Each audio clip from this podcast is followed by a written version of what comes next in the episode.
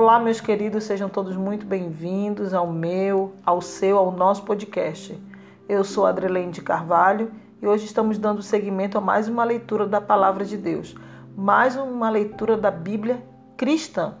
Se você é novo aqui nesse podcast, nós terminamos ontem, o último episódio, nós terminamos o capítulo 12. Foi a oferta da viúva, o título do texto. Hoje nós iniciamos o capítulo 13, que diz assim: O sermão profético, o princípio das dores. Então, se você puder, faça o acompanhamento com a sua Bíblia. Pegue sua Bíblia, marque, mas se você não puder, faça o acompanhamento ouvindo a palavra de Deus. Tá ok? Então vamos lá. O sermão profético, o princípio de dores.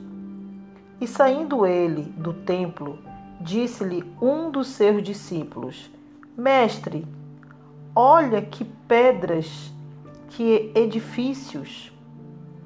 Então ele falou, né? Olha que pedras e que edifícios.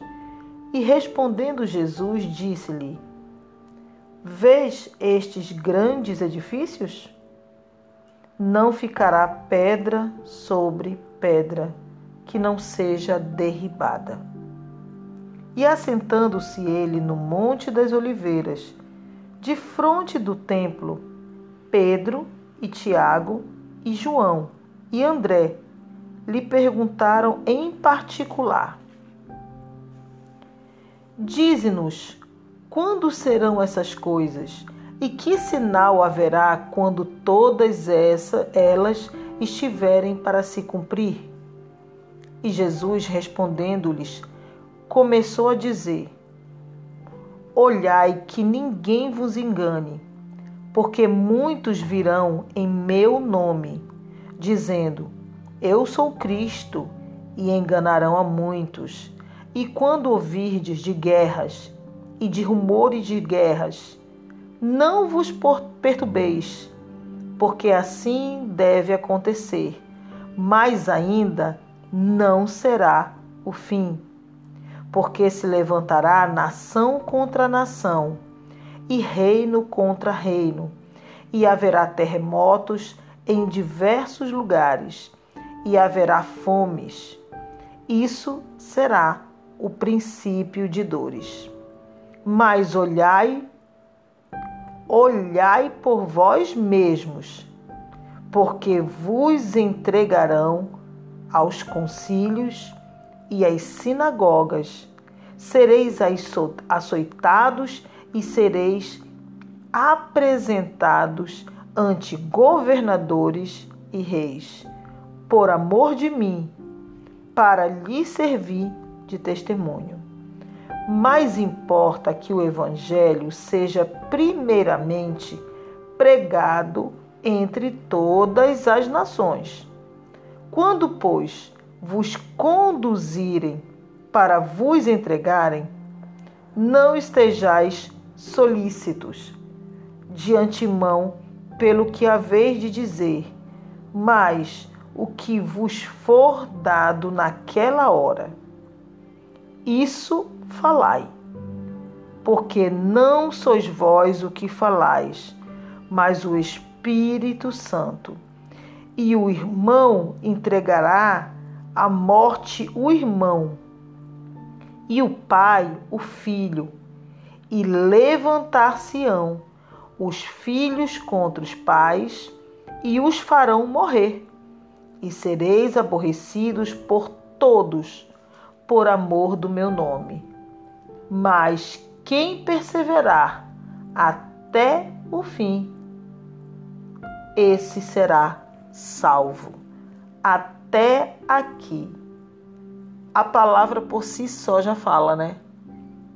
Se nós ouvirmos falar de guerras, rumores de guerras, olha o que está acontecendo aí, né? No mundo, no Brasil, o que está acontecendo?